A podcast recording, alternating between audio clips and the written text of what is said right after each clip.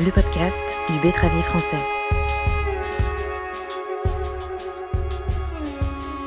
Nous voici aujourd'hui en compagnie de Rénal Frégé, présidente du syndicat CGB de la Seine-Maritime. Quel bilan tirez-vous de l'année 2020 en termes de rendement notamment? Alors, euh, le bilan de l'année 2020, pour nous, bon, déjà la campagne n'est pas terminée, donc euh, on n'est pas vraiment sur un, mmh. sur un bilan. Par contre, au niveau pression maladie, euh, quand on voit les premiers résultats, euh, enfin les, les, résultats de, de plaine aujourd'hui, la Seine-Maritime sort un peu moins touchée que les autres mhm. régions, mhm. mais ça cache des disparités parce que euh, on a des micro-régions quand même dans le département qui sont qui sont touchées et, et des agriculteurs aussi, même euh, des cas particuliers qui sont plus touchés aussi.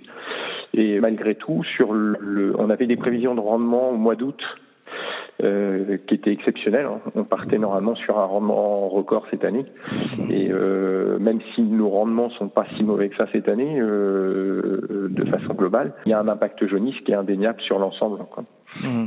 On, a perdu deux tonnes de sucre en fait entre le prévisionnel du mois d'août et, ce qui va sûrement se réaliser là en fin de campagne, si c'est pas pire. Comment vous expliquez que le, le territoire a été moins touché que d'autres régions par la jaunisse? C'est dû à quoi?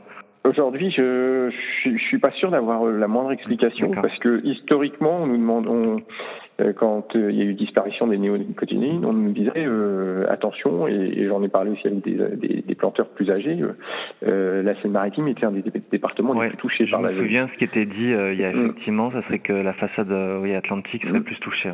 On ne sait pas l'expliquer. Je crois que même à l'ITP aujourd'hui, ils n'ont pas, ils ont pas de réponse mm. précise sur le sujet on n'a effectivement pas eu de, de stress hydrique, euh, même s'il y a eu quand même un manque d'eau sur la campagne, on n'a pas eu un stress hydrique suffisant pour que mmh. les betteraves soient vraiment pénalisées. Aujourd'hui, les dégâts qu'on a, nous, on peut pas les on peut pas trop les mettre sur le, dos de la, la sécheresse. C'est la baisse de rendement, elle est vraiment liée, je pense, aux attaques de jaunisse. Peut-être d'autres pathogènes qui se sont greffés aussi sur la jaunisse, mais, mhm. mais euh, la sécheresse chez nous et l'équation est plus simple. Pour moi, il n'y a pas eu d'effet sécheresse vraiment sur le sur la betterave. Donc on peut dire que sur l'année 2020, donc le département limite la casse en fait par rapport à ses voisins de façon moyenne, on limite la casse. On est, on est sur des rendements qui paraissent euh, euh corrects, puisqu'on va peut-être être le seul département à être au-dessus de la moyenne 5 ans nationale.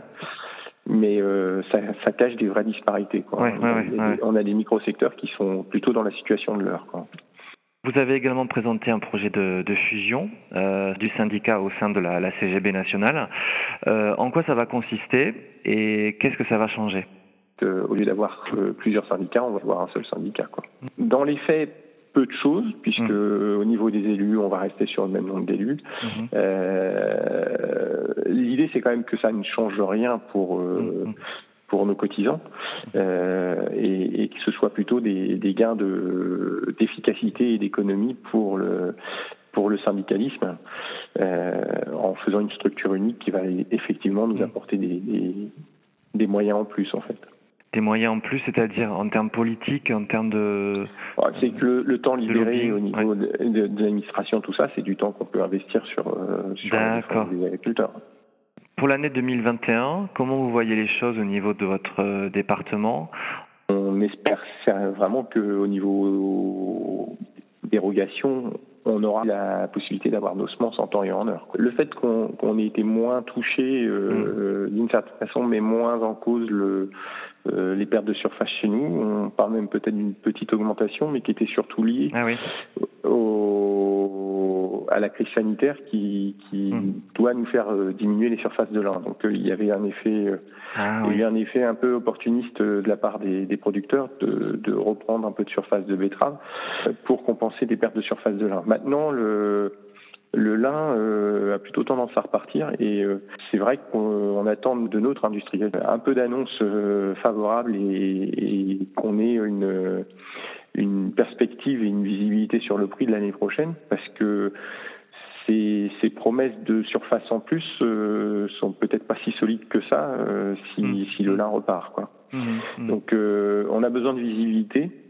Euh, sachant qu'aujourd'hui, au prix où est la betterave, il y a des cultures concurrentes qui, qui, qui sont, qui peuvent être pénalisantes pour les surfaces. Quoi. On n'est pas dans la situation du sud de Paris. On n'a pas subi le, le choc, euh, le choc de la, la, la, perte de surface.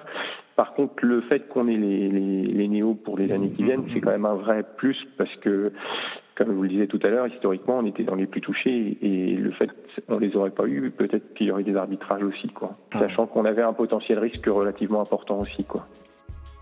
Merci Rénal Frégé pour vos réponses. Je rappelle que vous êtes présidente du syndicat CGB de la Seine-Maritime.